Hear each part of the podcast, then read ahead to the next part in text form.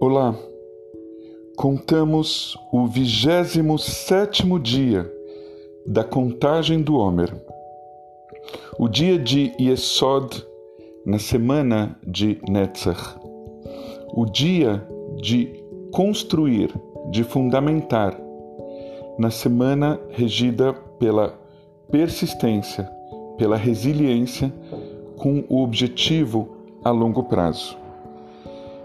Hoje é um dia de trabalhar duro nos nossos objetivos, de construir com os pés no chão, sabendo aonde nós queremos chegar, pensando no longo prazo, na permanência, na constância. Shalom.